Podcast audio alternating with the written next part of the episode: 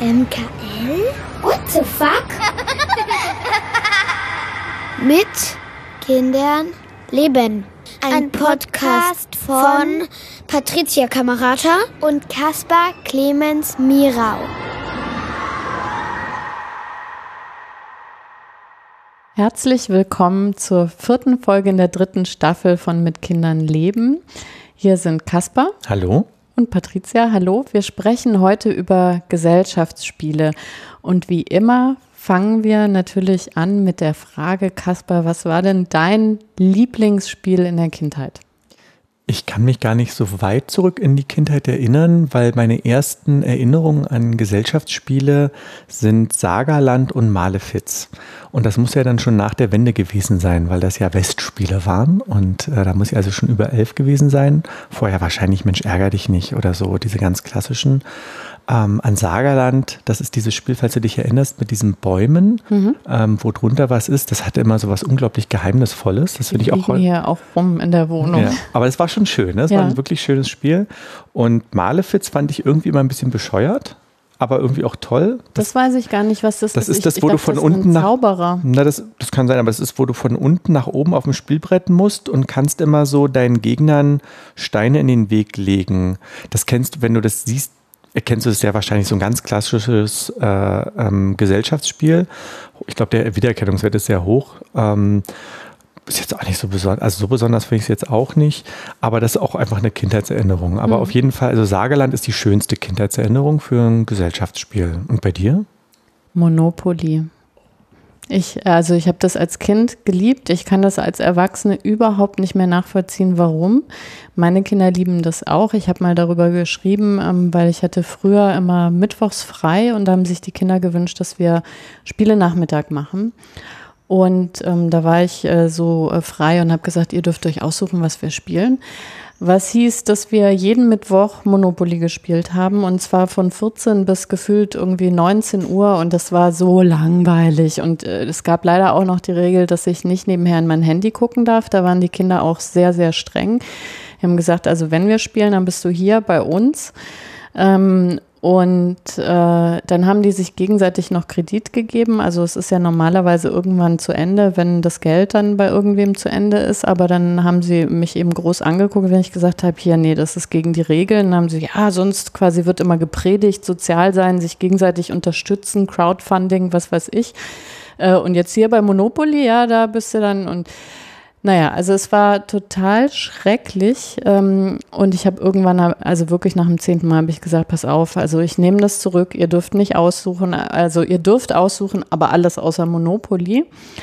Und in der Zwischenzeit, das ist jetzt die Überleitung quasi für alle geplagten Eltern, deren Kinder auch Monopoly spielen wollen. Wir haben ein Monopoly ähm, geschenkt bekommen, das heißt Monopoly Gamer. Ähm, das hat als Figürchen äh, die von Mario, die äh, Prinzessin und diesen Dino und so weiter. Und das Tolle ist, das hat Level. Das heißt, es ist endlich. Und ähm, das macht es dann tatsächlich wirklich also sehr spielbar. Was heißt denn, das ist endlich? Es hat ein, Ende und dann ist es einfach aus des Spiels. Genau, also du spielst, ich weiß nicht, ob das sechs oder acht Level sind und nach dem achten Level ist das Spiel eben zu Ende und dann rechnet man irgendwie aus, wer am meisten Geld hat. Ich kann mich gar nicht mehr dran erinnern, weil es gehört ja zu meiner Eltern ähm, seelischen Gesundheit, dass ich Sachen immer verdränge, die ich irgendwie anstrengend finde. Aber ich kann versichern, allein durch diese Endlichkeit, wenn die Kinder unbedingt Monopoly spielen wollen, ähm, dann äh, halt Monopoly Gamer. Ich habe aber tatsächlich festgestellt, wenn die Kinder klein sind, ähm, war bei uns ein Riesenproblem dieser kompetitive Aspekt an Gesellschaftsspielen. War das bei euch auch so? Und wenn ja, ähm, Habt ihr da irgendwie Rücksicht drauf genommen in einem gewissen Alter? Hast du da Tipps? Also kompetitiv um die Wette spielen ist tatsächlich ein großes Problem gewesen und ist es auch noch, weil ähm, einst unserer Kinder eine sehr, wie sagt man, geringe Frustrationsschwelle, nee, da gibt es so einen Fachausdruck für, ja, ja Frustration, flippt einfach, also mhm. flippt einfach ganz schnell aus, ist aber sehr schlau und kann schon Spiele spielen, die eigentlich für Kinder sind, die weiß ich nicht, vier, fünf Jahre älter sind. Das führt dazu, dass es kognitiv in der Lage ist, Spiele zu spielen, die für ältere Kinder sind, aber emotional nicht in der Lage dazu ist. Und das, mhm. das macht es wirklich schwierig. Und deswegen habe ich angefangen, kooperative Spiele zu suchen. Mhm. Ähm, wir können ja mal noch, noch, noch mal ganz kurz noch zurückgehen, weil das war es dann schon eher für ältere Kinder. Ich finde bei kleineren Kindern das noch nicht so schwierig mit kompetitiv, also klein jetzt wirklich drei. Ähm, da habe ich jetzt die letzten Tage nochmal geguckt, was ich eigentlich mit unserem Kleinsten spiele. Der ist ja drei. Ähm, Im Moment spiele ich mit ihm unglaublich gerne Domino. Der hat so ein wirklich hübsches Holzdomino mit, äh, mit so ähm, Früchten drauf. Und es kommt ja drauf, auch darauf an, wie man so ein Spiel verkauft. Also man kann ja so ein Spiel so verkaufen, äh, ich habe gewonnen, edgy badgy, und man kann ja so ein Spiel spielen, bis es zu Ende ist und jemand nicht mehr ziehen kann. Wo sagen, kann man sagen, das ist zu Ende. Also das ist so ein Marketing auch, wie man das dem Kind verkauft und ähm, manchmal verliert das Kind und man selber. Das, was ich an Domino toll finde, was ich manchmal an anderen Spielen vermisse, ist, es gibt ja so Spiele, die sind für Kinder und da ist man als Eltern so ein bisschen genervt, weil die einfach brutal langweilig sind. Ähm, mhm. Und Domino ist ein Spiel, das kann man aber schon zocken, wenn man will. Also da kann man sich schon Strategien überlegen und überlegen. Aber da musst du mir Domino jetzt, glaube ich, mal erklären, weil also Domino habe ich zwei Assoziationen, nämlich man stellt die auf und dann äh, fallen die alle um. Ja. Und die zweite Assoziation ist, dass man gleichartige Zahlen, Obst oder was mhm. auch immer aneinander legt ja. und möglichst lange Straßen sozusagen baut. Also zur, zur ersten Sache muss ich sagen, das ist das, was meine Frau mal denkt, was ich auf Arbeit mache, aber mit Matratzen. das ist so ein Running Gag, dass man sagt, na, haben wir wieder Matratzen umgeschickt, nachdem wir mal so ein virales Video gesehen haben, wo so Matratzen umgeschickt geschubst wurden. Ähm, Domino ist das genau, wo, wo jeder hat so eine Menge an Steinen, auf denen Symbole drauf sind. Oder es kommt ein Stein in die Mitte und dann macht man so abwechselnd die Steine. Es gibt verschiedene Regelwerke dafür. Und das ist ein Spiel, das kann man schon wirklich gegeneinander spielen, weil du kannst dir natürlich überlegen, was hat denn der Gegner oder die Gegnerin für Steine und wie kann ich äh, dafür sorgen, dass derjenige keine Steine legen kann. Weil wenn du ein bisschen das Spiel im Blick behältst, kriegst du mit, ah, der hat keine Äpfel mehr oder der hat keine Sechsen mehr. Und dann kannst du beide Enden mit Symbolen belegen, die der Gegner nicht spielen kann. Und dann muss er plötzlich aussetzen oder sie. Und dann bist du im Vorteil und wirst schneller zum Beispiel fertig, deine Symbole abzulegen. Also das sind jetzt so ganz einfache Regeln, aber da merkt man schon, ne, weil du kannst ja oft drei verschiedene Steine anlegen und dann musst du dir überlegen, was passiert denn, wenn ich jetzt äh, mit dem Symbol ende und mit dem Symbol ende. Und wenn du dann zweimal das gleiche Symbol an beiden Enden hast und weißt, das hat äh, die andere Person nicht, dann bist du plötzlich im Vorteil. Das Schöne ist, wenn man mit einem kleinen Kind spielt, also mir hilft das, weil ich finde, dass manchmal auch langweilig Spiele zu spielen, die halt irgendwie langweilig sind. Aber ich kann mir dann so Gedankenspiele machen und sagen, ich könnte jetzt, wenn ich jetzt gegen einen Erwachsenen spielen würde, würde ich jetzt zweimal Apfel machen und hätte einen Vorteil. Und das spiele ich dann vielleicht auch gar nicht, weil ich will ja mit dem Kind wirklich zusammenspielen. Aber es ergibt die Möglichkeit, also wie ein Buch für mich zu lesen, da haben wir auch drüber gesprochen, Kinderbücher lesen, die noch so eine Metaebene haben. Mhm. Und Domino ist zum Beispiel für mich ein Spiel, das hat plötzlich eine Metaebene. Und tatsächlich macht es Spaß, wenn man dann keinen Bock mehr hat, das zu machen, was du gesagt hast, die Steine dann noch aufzustellen und umzuschubsen. Also finde ich, ich fand das toll. Ne? Es hat, hat so mehrere, und man kann daraus ja auch noch Häuser bauen und so. Also das hat so ganz viele Ebenen, was man damit machen kann. Das klappt für uns sehr gut mit dreijährig. Mhm. Und also Dreijährige wahrscheinlich nicht, aber ich habe jetzt wieder fasziniert festgestellt, ich bin bei Domino in meinem Leben noch nie auf die Idee gekommen, dass man das auch strategisch spielen kann. Ich bin ja in vielen Sachen sehr, sehr verträumt. Also bei Karten habe ich das zum Beispiel schon mal gehört, finde ich aber viel zu schwierig, mir das irgendwie alles zu merken. Ähm, aber die Transferleistung, das bei Domino geht, äh, die kam mir noch nicht in Sinn. Ich frage mich immer, warum sowas an mir vorbeigeht, ob mir sowas erklärt werden muss. Erklärst du das deinen Kindern? Also versuchst du wirklich auch so ein bisschen äh, mehr Spannung in ein Spiel zu bringen, weil du einfach diese verschiedenen Stufen irgendwie denen beibringst? Also ich glaube erstmal, dass ich schon eher eine Person bin, die eher dazu neigt, also jetzt nicht Pro-Gamer zu sein, wie man so im Computerspielebereich sagt, aber ich gehöre schon eher zu den Leuten, die sich dann ein bisschen mehr mit Spielen befasst. Das habe ich letztes Jahr ist mir aufgefallen, als ich auf einer Brettspielmesse war. Da dachte ich okay, das ist jetzt hier eine Nerd-Veranstaltung. Also anscheinend gehöre ich zu Brettspiel-Nerds dazu. Habe mich da sehr wohl gefühlt. Da kann man dann so Spiele anspielen, die es noch nicht gibt und so. Ist toll mit Kind. Dann können die Kinder da ganz viele Spiele spielen. Gibt es einmal im Jahr hier in Berlin. Ähm, ich erkläre den Kindern, wenn sie es wissen wollen. Also da muss man natürlich aufpassen, dass man äh, da nicht so äh, die Kinder nervt, weil die wollen ja einfach spielen. Aber es gibt einen Punkt, wo die anfangen, dass sie strategisch spielen wollen. Und wenn man das mitbekommt, dann macht denen das Spaß. Man sollte aber nicht versuchen, die Kinder zu trimmen. Das ist halt ganz, ganz wichtig. Man spielt ja mit den Kindern, weil die Kinder das wollen. Und ich muss mich dann auch lange Zeit zurücknehmen, weil ich wirklich gerne Brettspiele spiele. Ich finde das ganz toll. Aber natürlich kann ich nicht mehr die Kinder, also ich darf die Kinder ja nicht benutzen, dass das meine Challenging-Gegner sind. Die sind ja einfach auch klein. Die sollen Lust dabei haben. Deswegen sind halt kooperative Spiele ganz toll, wo man gemeinsam gegen jemanden spielt. Und auch da habe ich gelernt, dass Kinder Kinder sind und eben nicht die optimale Strategie spielen. Die wollen halt spielen und ausprobieren. Und da muss man gesignieren. Mhm. Ja, es ist ganz wie einfach zu sagen, wir spielen das jetzt und nein, wir spielen nicht die optimale Partie, wir wollen nicht optimal, sondern wir wollen gemeinsam spielen, ausprobieren und äh, vielleicht in einem halben Jahr kommt das dann plötzlich, dass die was machen. Und es geht übrigens für Erwachsene auch. Ja. Also, weil, wie gesagt, ich merke das immer, es ist immer, wir haben schon viele Freunde, die auch äh, wirklich gerne als Erwachsene noch Gesellschaftsspiele spielen, aber da teilt sich der Freundeskreis dann wahrscheinlich in solche Menschen wie du, die irgendwie sich noch heimlich YouTube-Videos irgendwie äh, angucken über irgendwelche Strategien und Leuten wie ich, die irgendwie halt das Spiel nett finden und das miteinander den Abend verbringen und ähm, dann einfach nie gewinnen ähm, und andere, die also wirklich auch dann relativ verbissen bei der Sache sind. Und das finde ich dann immer so ein bisschen schwierig, weil ich denke, komm, ihr gewinnt doch sowieso und ne und äh, ich investiere da auch wirklich wenig Denkarbeit, muss ich mhm. sagen. Das ist für mich ein bisschen so wie mittelgute Serien gucken. Das, ich finde es einen netten Zeitvertreib, aber ich habe da komischerweise wirklich noch keinen Ehrgeiz entwickelt. Ähm, und also vielleicht fällt es mir da auch wiederum sehr leicht, dann mit Kindern zu spielen, weil die ja auch so unbedarft mhm. an die meisten. Also ich glaube, ich bin, ich glaube, ich bin nicht verbissen. Also ich bin gar nicht so erpicht darauf zu gewinnen. Was mir Spaß macht, ist tolle Spiele zu spielen und dann ich gucke manchmal auch YouTube-Videos, weil ich das einfach spannend finde, was Leute sich für Strategien ausdenken. Äh, verlieren ist eigentlich okay. Es geht, aber was ich gerne mache, ist mit Kindern äh, oder überhaupt mit Menschen gerne Spiele spiele. Und bevor ich das vergesse, das wollte ich noch unbedingt sagen, ähm, ein ganz toller Tipp, weil das hier auch zum Beispiel hier um die Ecke ist, ist ähm, in eine Ludothek zu gehen. Mhm. Warst du schon mal in der Ludothek mhm. hier? Ja. Genau, es gibt einfach Spiele, Bibliotheken, wo man hingeht, um da zu spielen. Und das ist meistens wie so ein Café und da zahlt man sowas Eintritt. Also pro Stunde, glaube ich, war das hier. Und das macht großen Spaß, weil da sind dann hunderte von Spielen, dann leitet man die sich aus, kann meistens auch noch Fragen stellen. Und das macht zum Beispiel Spaß. Ja, das ist übrigens auch in der Bibliothek, ne? Die verleihen auch Gesellschaftsspiele. Die verleihen, aber man darf dort nicht spielen. Mhm. Äh, da sind extra, also hier bei uns zum Beispiel in der Bibliothek steht, dass man dort nicht spielen mhm. darf, explizit, äh, aber die verleihen, genau, ist auch ein großer ja. Tipp. Ja, ja, nee, weil ich finde nämlich tatsächlich, es sind ja manche doch relativ kostspielig, die Spiele. Und da finde ich es immer gut, das ein paar Mal auch ausprobiert zu haben, um zu gucken, passt das so zu den Kindern, zur Familie, bevor man sich das irgendwie selber kauft. Und wir äh, nutzen eben die Bibliothek in dem Fall. Mhm.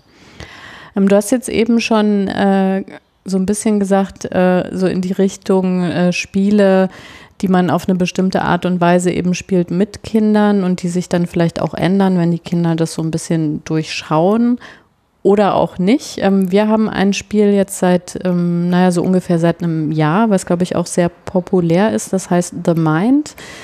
Ähm, da hatte ich immer das Gefühl, das haben wir nämlich mit den Kindern gespielt ähm, dass das ganz anders ist, wenn man das mit nur Erwachsenen spielt. Und wir haben jetzt also ein halbes Jahr gebraucht, um endlich mal die Gelegenheit zu haben, das nur mit Erwachsenen zu spielen und haben festgestellt, nö, es ist also eigentlich genau gleich, weil das gar nicht so eine Altersfrage ist, was ich ganz spannend fand. Ich weiß auch gar nicht, du hast die Packung gerade in der Hand. Ab wie vielen Jahren ist das offiziell? Ich hätte jetzt gesagt, das geht wirklich als Schulalter. Ab acht. Okay. Hm? Also je nach Entwicklungsstand des Kindes.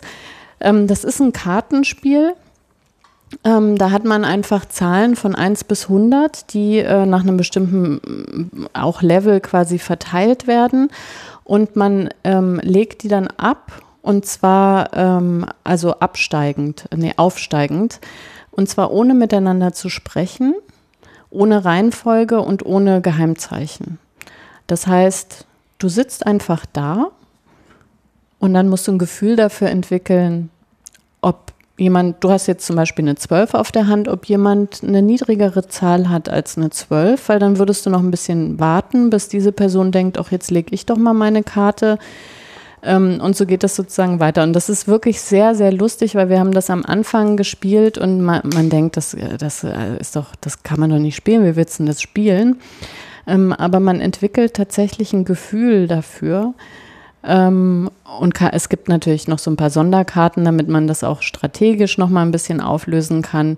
Aber es ist einfach ein tolles Spiel, weil wenn man spielt, sitzt man einfach da und fühlt so, wann ist der richtige Zeitpunkt, diese Karte abzulegen. Und da hatten wir eben das Gefühl, dass, dass die Kinder mh, mm, sich manchmal in Anführungszeichen irrational verhalten, ja, weil es kann ja sein, ausgeteilt ist irgendwas, da hat der erste die acht irgendwie hingelegt und dann hat man selber hat man irgendwie eine 40, da würde man jetzt relativ lange warten, weil da viele Zahlen dazwischen sind und dann kamen eben solche Sachen, dass dann ein Kind plötzlich nach äh, gefühlten drei Sekunden die 38 irgendwie hinlegt, was ja dann auch okay war, wenn man eben die nächsthöhere hat.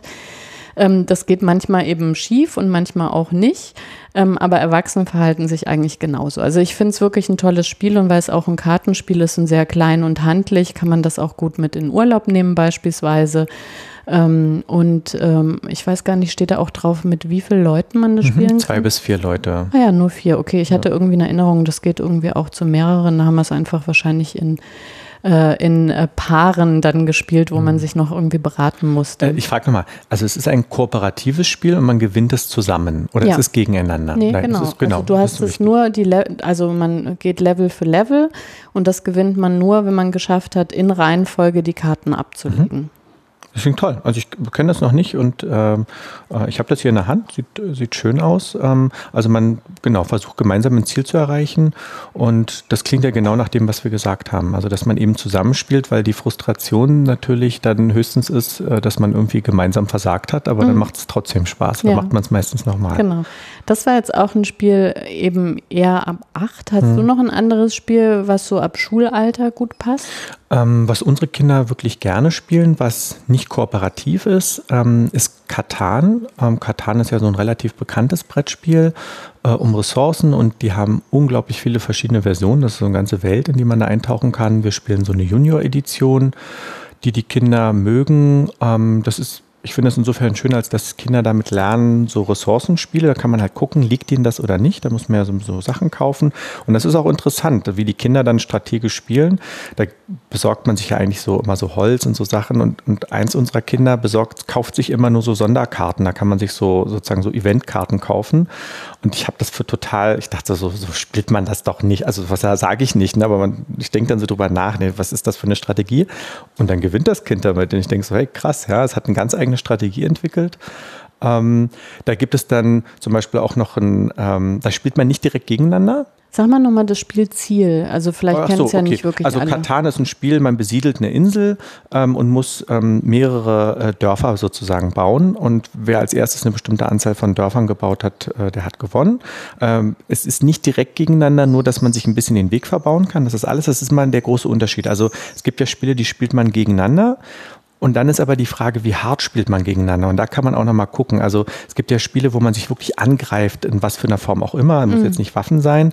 Und dann gibt es Spiele nur, wo es darum geht, wer zuerst fertig ist. Ja, das ist so eine, eine wichtige Abstufung. Katan ist so ein bisschen sich behindern, aber vor allen Dingen, wer zuerst fertig ist. Ähm, und es geht also darum, dass man immer so Ressourcen bekommt, Holz und Schafe, und dann tauscht man das gegen was anderes. Und dann gibt es aber ein extra Ding, man kann so einen Papageien immer bei jemandem raufsetzen, dass derjenige keine Ressourcen bekommt. Und den lassen wir zum Beispiel immer weg, weil der ist wirklich sowas, was man explizit gegen jemand anders spielt. Und da flippen die Kinder aus. Mhm. Und haben wir uns einfach darauf geeinigt, das äh, lässt man weg.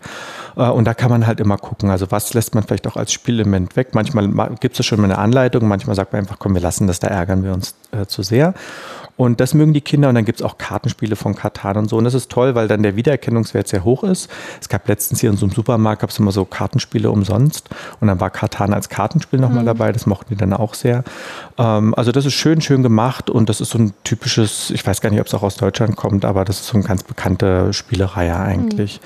Mhm. Ähm, und um was Kooperatives auch zu sagen, also so wie du jetzt gemeint hast, ähm, habe ich geguckt, was kann man denn wirklich zusammenspielen und habe uns letztens Andor geholt oder die, die, Legenden von Andor. Das ist so ein Rollenspiel, ein aufwendiges, wo so ein Spiel zwei Stunden dauert und man so ein Brett aufbauen muss mit Figuren und sowas alles.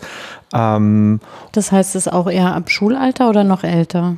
Also wir spielen es jetzt, ich Kind 10 und Kind 6. Mhm. Ähm, und ähm, da spielt man, spielt man so eine Abenteurergruppe und muss so Abenteuer bestehen. Und ganz großes Kino für die Kinder. Also die Kinder äh, betteln mich quasi an, dass wir das spielen. Das ist für die äh, wie, wie Kinofilm gucken. Und ähm, wir, man spielt halt zusammen und das Lustige ist, dass die Kinder sich zwischendurch auch total irrational verhalten. Also man hat dann so eine Aufgabe, du musst jetzt in drei Zügen da und da hinkommen und dann sagt das eine Kind, das ganz wichtig ist, weil es irgendwie eine Kämpferin ist oder so, nee, ich gehe jetzt erstmal einkaufen. Also man kann da so einkaufen und nee, ich brauche jetzt eine neue Rüstung, die gar nicht wichtig ist in dem Moment. Und dann regt sich das andere Kind auf, weil das merkt, oh, das passt jetzt gar nicht und sagt, hey, das ist ein Rollenspiel. Und wenn dein Bruder oder deine Schwester jetzt die Rolle spielt, ich bin äh, Zwerg mit Einkauf Einkaufsfimmel, dann pff, ja, dann gehört das halt dazu und das macht es eigentlich lustig und wenn man denen das erklärt, dass Rollenspiel auch heißt, nicht optimal zu spielen, sondern einfach Spaß zu haben, dann klappt das und das ist schön und äh, da ist es auch so geregelt, dass nicht einer der Spieleleiter oder Spieleleiterin sein muss, nicht mitspielen kann, sondern alle spielen trotzdem. Und das kann ich also wirklich sehr empfehlen, sich solche Spiele anzugucken. Aber es ist unglaublich komplex, das aufzubauen. Man muss echt die Anleitung lesen und braucht eine halbe Stunde, um das Spielfeld erstmal äh, in Gang zu bringen. Es ist wirklich was, was man abends macht und wenn bei uns der kleine Sohn schläft. Ansonsten zerstört er alles. Mhm. Ähm, aber das macht äh, ganz großen Spaß. Also das war für uns eine Mitnahme. Und was wir auch kooperativ spielen, sind Spiele, die wir früher nicht kooperativ spielen konnten. Zum Beispiel Scotland Yard, da kannst du dich vielleicht auch noch dran erinnern mit mhm. Mr. X. Mhm. Das war auch, auch noch eine schöne Kindheitserinnerung. Und da musste ja einer mal Mr. X spielen. Ähm, also wer das nicht kennt. Da hatte man auch diese Kappe, ne? Genau. weil wir haben das, glaube ich, neulich mal gespielt als Erwachsene, auch in, in diesem Sinne, boah, das fanden wir als Kind total toll, hm. haben das gespielt und es war echt sehr langweilig. Wir haben dann alle, waren wir sehr froh, wie das Spiel endlich zu Ende war. Ich war langweilig. Ja, also wir haben das gespielt auf dem Pad, weil ganz ja. viele Spiele gibt es mittlerweile als gut gemachte Pad. Äh, Adaptionen und da spielt dann, dann kann man ja aussuchen, welche Spielerfiguren das Pad führt und dann mhm. lässt man halt Mr. X vom Pad spielen und plötzlich spielen nämlich alle gegen das Pad. Und dann legt man halt das Pad in die Mitte vom Tisch oder im Zug, ist das natürlich mhm. eine sehr gute Lösung. Und das macht den Kindern bei uns großen Spaß, weil wir dann alle gemeinsam die Strategie bereden und wir ja auch nicht sehen, wie, wir, wie Mr. X zieht und dann mhm. sagt, oh Mann, und vielleicht hier und dann wird, wird so rumgenördet und dann gibt es aber auch das eine Kind, das sagt, ich fahre jetzt mal zum Zoo oder so, also mhm. wirklich völlig woanders hin, wo man wieder sagen muss, okay, hm, warum auch immer, manchmal stellt sich dann raus, es war genau die richtige Entscheidung. Ähm, das klappt gut. Und da gibt es, also eine Empfehlung von mir, viele Spiele, die man als Brettspiel kennt, kann man gucken, passend gibt es die auf dem Pad, auch nochmal zur, zur letzten Folge, wo wir über Mobilität gesprochen haben, eine sehr gute Lösung, um viele Gesellschaftsspiele mitzunehmen. Hm. Also wir haben das äh, mit äh, Die Werwölfe von Düsterwald, ich weiß nicht, kennst du das? Nee, ich weiß nur, dass ihr das spielt. Ja, ähm, also das ist anscheinend auch ein total bekanntes Spiel, was ich auch erst letztes Jahr irgendwie kennengelernt habe. Und im Grunde, also in der einfachen Variante ähm, gibt es eben verschiedene Spielerfiguren, man zieht Karten und das gibt dann immer, je nachdem wie viele äh, mitspielen, eine gewisse Anzahl an an Werwölfen und eben Dorfbewohner und noch so ein paar Sonderrollen. Es gibt immer einen Spieleleiter, der sozusagen um, immer durch den Tag irgendwie führt und das äh, Ziel ist einfach eigentlich, die Werwölfe zu entdecken, also rauszukriegen, wer ist der Werwolf, weil die sich nachts immer einigen, wen sie aus der Gruppe quasi eliminieren.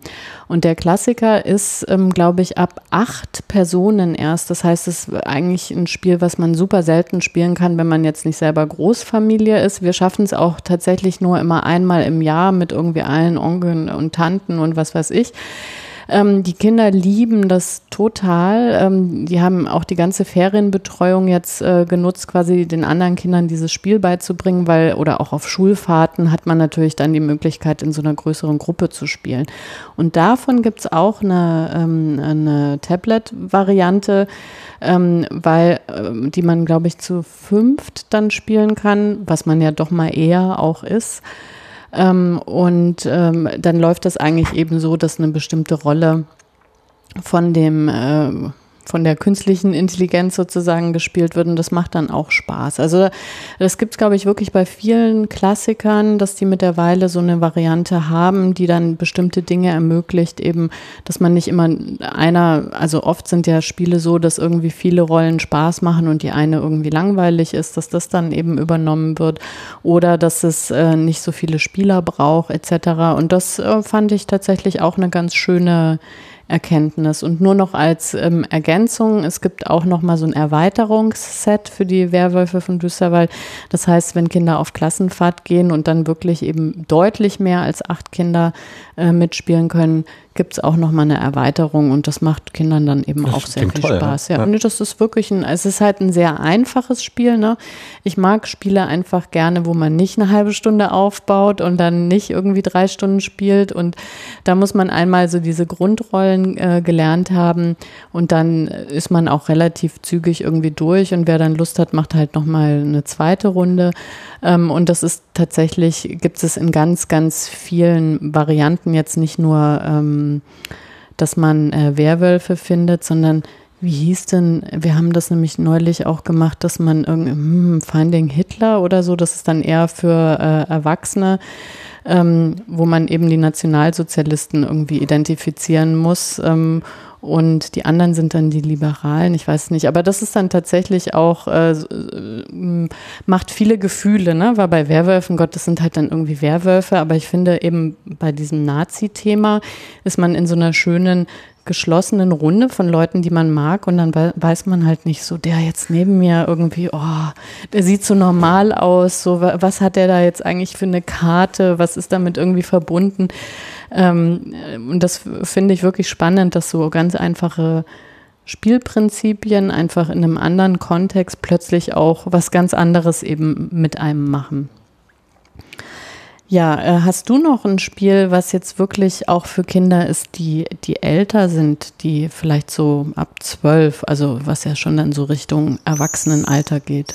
Ähm, ich habe mir um zeitlich nochmal zurückzugehen, irgendwann ähm, habe ich mich hingesetzt und habe mit den Kindern gesagt, wir spielen jetzt Pokémon, weil die Kinder in der Schule haben immer alle Pokémon-Karten gesammelt. Ich weiß nicht, wie das bei euch ist. Das mhm. war ein großes Thema. Und das ist ja eigentlich ein Spiel. Und ich dachte dann einfach, ich will jetzt wissen, was das ist und habe dann ein paar Pokémon-Karten besorgt. So ein Starter-Set gibt es. So ein Starter-Set besorgt und habe mich mit den Kindern hingesetzt, komm, wir gucken uns das jetzt mal an, weil ich fand das irgendwie auch gut, dass die das auch wissen, also so für sozusagen so Medienkompetenz, mhm. weil alle reden über Pokémon. Dann haben wir es gespielt und das macht tatsächlich Spaß, Pokémon zu spielen. Das kann man auf einem Level spielen, dass man eher sieben ist, aber man kann das auch auf einem Level spielen, dass man zwölf ist. Also da gibt es ja so verschiedene Abstufungen. Ähm, was ich also sagen will, ist, Pokémon an sich finde ich gar nicht so schlecht als Spiel, aber meine große Kritik ist, es ist unglaublich darauf ausgelegt, dass derjenige, der mehr Geld hat, ist im Vorteil. Weil mhm. du kannst dir Karten nachkaufen, die sind sehr teuer. Und ähm, wer die besseren Karten hat, hat nachher die besseren Gewinnchancen. Also für mich war dann die Essenz daraus, ähm, ich finde es okay, wenn die Kinder da so Karten tauschen und so. Man kann die aber auch auf eBay Kleinanzeigen wirklich so ein Set mit 200 Karten gebraucht kaufen, mhm. wo da nicht die besten dabei sind, aber damit sind die Kinder monatelang glücklich, wenn sie dann was zum Tauschen haben. Ich würde aber eher davon abraten, als Eltern Kinder so dolle in diese Richtung zu drücken, weil manchmal fangen Eltern an, hier komm, hast du so Pokémon-Karten, das ist ein Fass ohne Boden finanziell. Es mhm. kostet ja 5 Euro, glaube ich, so ein Set mit 10 mhm. Karten. Aber das ist ein Genre, also es gibt so dieses Genre Deckbuilding, also so, das sind so Genre, ist ein Genre, wo man also sich Kartendecks baut, da passt Pokémon quasi auch mit rein. Und es gibt sowas auch abgeschlossen. Also es gibt halt abgeschlossene Systeme, die ähnlich funktionieren und die unglaublichen Spaß machen, wenn man dafür eine Affinität hat. Ein sehr berühmtes Beispiel, das glaube ich auch aus Deutschland ist, heißt Dominion. Mhm. Ein komischer Name, so ein Mittelalterspiel. Ich weiß nicht, ob du das kennst. Ja, ich muss bei Dominion an Star Trek Ja, ich denken, auch. Natürlich. Ich musste daran auch denken, aber das hat gar nichts, es ist eher mhm. Mittelalter und ähm, da liegen so Karten in der Mitte und man muss sich sozusagen immer so Karten nehmen und baut dadurch während des Spiels sozusagen so, so ein Kartendeck auf. Und das kann man so spaßig spielen, kann es aber auch gegeneinander spielen und man greift sich da nicht sehr stark an, fast gar nicht. Und das hat unseren Kindern total Spaß gemacht, überraschenderweise, obwohl das eher so ein Kennerspiel schon ist. Ähm, und das ist dann toll, wenn man so, so Spiele findet, die man schon in kleiner anfangen kann, so ein bisschen locker spielt und dann die Kinder aber auch selber merken, nach einer Weile so, hey, ich kann ja da verschiedene Karten kombinieren und dann werde ich besser in dem Spiel. Also die Kinder haben angefangen, selber Strategien zu entwickeln. Ähm, und das wäre zum Beispiel so eine Empfehlung von mir. Also, dass man auch guckt, welches Spielegenre liegt einem da. Uns liegt dieses Spielegenre. Und was ich mache, um Spieleempfehlungen zu finden, ist, ich folge einem Spieleredakteur, der heißt, glaube ich, Manu Spielt auf Instagram. Mhm. Ich glaube, der macht auch in diesem Insert Moin Podcast mit. Den kennst du vielleicht. Das ist, glaube ich, so, ein Gaming-Podcast. Mhm. Ähm, und der Instagramt immer so Fotos, welche Spiele der gerade testet. Und das finde ich total inspirierend. Also gucke ich dann und denke manchmal so, ach, das sieht nett aus. Und dann lese ich so ein bisschen nach und überlege, ob ich das kaufe oder ausleihe. Ähm, und genau, also Dominion wäre von mir noch so eine Empfehlung. Und generell zu gucken, was sind die Spiele des Jahres Auszeichnungen. Das gibt es ja bei uns jetzt schon seit mehreren Jahrzehnten, mm. glaube ich. Mm.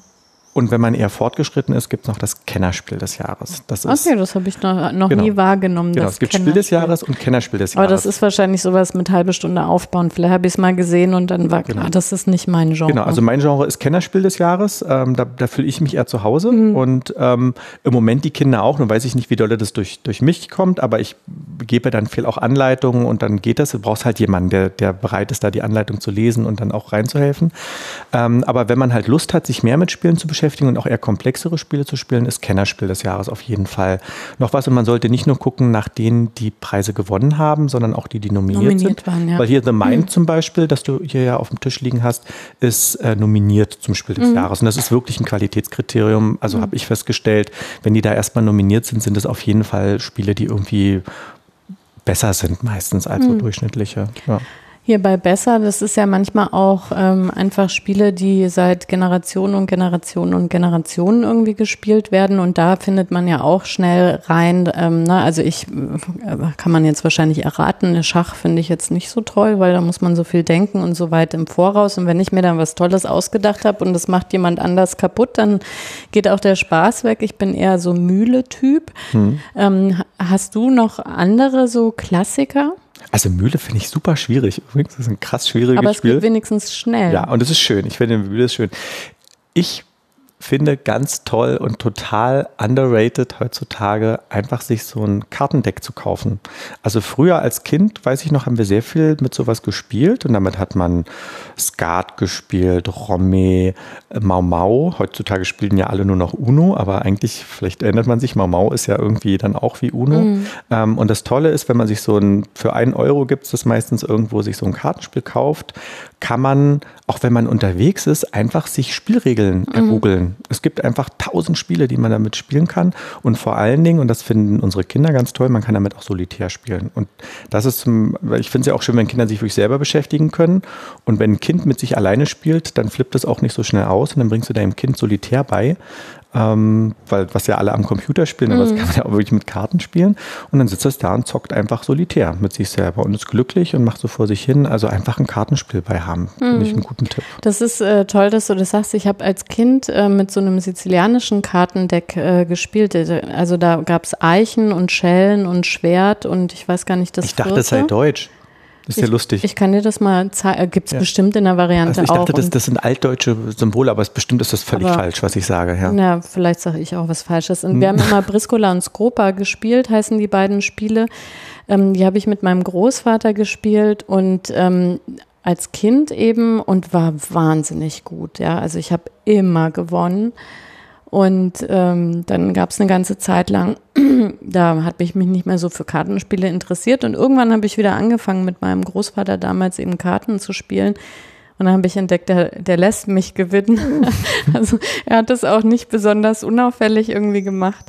Ähm, aber das war eine sehr lustige Erkenntnis, dass ich also gar nicht so das äh, Kartenspiel äh, super Kind irgendwie war, sondern einfach, dass mein Großvater sehr großzügig mir immer alle passenden Karten irgendwie hingespielt äh, hat. Das fand ich sehr schön. Und äh, tatsächlich, ja, das ist wirklich dann so in Vergessenheit geraten, weil ich kann mich erinnern, mein Großvater hat mir dann auch so ein äh, Set einfach geschenkt. Ähm, und das hat man ja wirklich, kannst ja immer in der Tasche irgendwie haben und damit spielen. Ja, sehr schön. Es gibt ähm, ja wirklich eine sehr große Bandbreite an Spielen und wir könnten wahrscheinlich noch ein paar Sendungen sozusagen füllen. Ähm, wir sind aber jetzt schon ähm, am Ende der Sendung irgendwie angekommen und äh, ich muss doch noch eine Sache fragen, fällt mir ein. Das, ich würde gerne mal wissen, wie oft spielst du denn tatsächlich mit deinen Kindern? Also unter der Woche nur manchmal. Am Wochenende versuchen wir wirklich zu spielen. Ähm, und vor allen Dingen hoffen wir, dass am Wochenende der kleine Sohn möglichst früh einschläft. Also da wirken dann immer, versuchen alle darauf hinzuwirken. Ähm, das heißt, im Moment ist es aufs Wochenende konzentriert. Ähm, ja, aber unter der Woche eigentlich gar nicht. Und okay. Ihr? Bin ich beruhigt. Wir spielen hauptsächlich in den Ferien tatsächlich. Okay, genau, in Ferien. Ähm, ja. Wenn wir so Zeit haben und was, was ich auch schön oder was ich eine schöne Erkenntnis fand, wir haben irgendwann auch mal uns so vorgenommen, so Kinoabende mit den Kindern zu machen. Da haben die Kinder relativ schnell gesagt, wir würden eigentlich viel lieber spielen. Ähm, und äh, die machen gar nicht so einen großen Unterschied zwischen Computerspielen und eben Brettspielen, sondern das ist dann immer so ein bisschen themen- und lustabhängig. Und die haben es auch tatsächlich so verkauft, dass sie gesagt haben, naja, guck, das ist ja auch sehr passiv, wenn wir so einen Kinoabend machen ne? und äh, so haben wir viel mehr Austausch und reden miteinander und das ist ein gemeinsames Erlebnis und das fand ich wirklich sehr süß. Aber mhm. wir haben selten Zeit. Wie gesagt, ich habe früher eben diesen freien Nachmittag genutzt irgendwie, aber das ist auch wieder sehr in den Hintergrund gekommen. Das war mir jetzt nur, ich war einfach neugierig, weil ich glaube, viele Eltern haben immer so latentes, äh, schlechtes Gewissen, dass man ähm, ja eigentlich mehr spielen müsste. Und es gibt ja immer so Studien, wie viel Spielen, Stunden pro Woche man spielen sollte, damit das irgendwie der seelischen Gesundheit der Kinder gut tut. Und ich denke mir immer, ja, dafür haben sie halt Geschwister und Freundinnen und Freunde. Aber okay. Gut, dann der Bogen zu unserem Ende, ähm, wo du uns vorstellst, was ihr gerade lest. Ähm, wir lesen es jetzt nicht gerade, aber haben es gerade nochmal gelesen. Ähm, ich versuche den Kindern immer ein bisschen Alternativen zu Star Wars zu bieten, weil das ist ja so ein, so ein Kinderthema, auch sehr viel im Kindergarten bei uns zumindest. Und ich mag Star Wars nicht so sehr irgendwie. Und äh, aber es gibt dieses große Bedürfnis nach Science Fiction und ich versuche gute Science Fiction zu bieten, also was ich gut finde.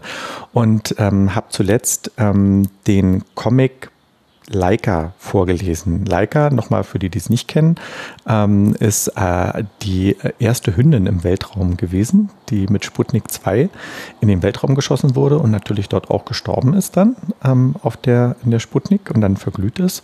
Das heißt, der Comicband ist toll, aber auch ein bisschen traurig, weil es geht auch um den Tod. Ähm, und das wurde aber sehr, sehr gut aufgenommen. Also die Kinder fanden das ganz toll. Es ist ein wirklich schöner Comic von äh, Nick, ich weiß nicht genau, wie man den Namen ausspricht, Nick Abatzis. Ähm, wahrscheinlich spricht man es irgendwie amerikanisch aus. Ähm, ein sehr, sehr hübsch gezeichneter Comicband, den man aber wirklich vorlesen kann. Es gab so ein paar Stellen, die habe ich irgendwie übersprungen. Das macht man ja manchmal so, dass man sagt, so, das ist jetzt irgendwie zu düster oder so, je nachdem, wem ich, wem ich das vorgelesen habe. Aber das Interesse war enorm hoch, auch an dieser Sputnik-Geschichte. Da ist ja auch sehr viel Geschichtswissen drin, dieses Wettrüsten damals und äh, zuerst im Weltraum sein. Und ähm, das war also schön gezeichnet. Das hat mir auch was gebracht, weil ich als DDR-Kind sehr, sehr Leica geprägt bin. War Leica war so und war die Heldin immer, die, die uns so oktroyiert wurde. Und irgendwie, das ist, war, war so die Heldin von uns im Weltraum, neben Sigmund Jähn und wen wir noch so hatten. Und ähm, die Kinder wissen jetzt, wer Leica ist, und da wird immer wieder drüber gesprochen. Und das wird auch ab und zu eben nochmal ausgepackt. Und ich mag das halt sehr, eben auch Science-Fiction-Content zu bieten, der Science-basiertes, also wirklich, wo es so um so Fakten geht und den Kindern so zu vermitteln, was es eigentlich mit Raumfahrt und so auf sich hat. Ja. Mhm. Sehr schön. Ich finde auch gut, dass du auch Comics vorliest. Ne? Das ist ja auch immer so ein Elternthema. Wir lesen auch Comics vor. Ich finde es manchmal mühsam, aber es ist gerade so zum Lesen, Lernen, zum Einsteigen. Irgendwie finde ich, ist es eigentlich ein ganz schöner Kompromiss, Kinder da auch so abzuholen und deswegen machen wir das auch. Zeigst du dann auch die Bilder nochmal explizit? Ja, ja, ja, ja. das haben also sie mir bei, sowieso, beigebracht, ja. weil das wird im Kindergarten ja immer so schön gemacht, ne? auch beim normalen Vorlesen, mhm. das gelesen wird, dann wird es irgendwie rumgedreht und dann haben die Kinder mhm. auch immer sehr darauf geachtet, dass man Blickkontakt aufnimmt, wann die quasi fertig sind mit dem mhm. Gucken.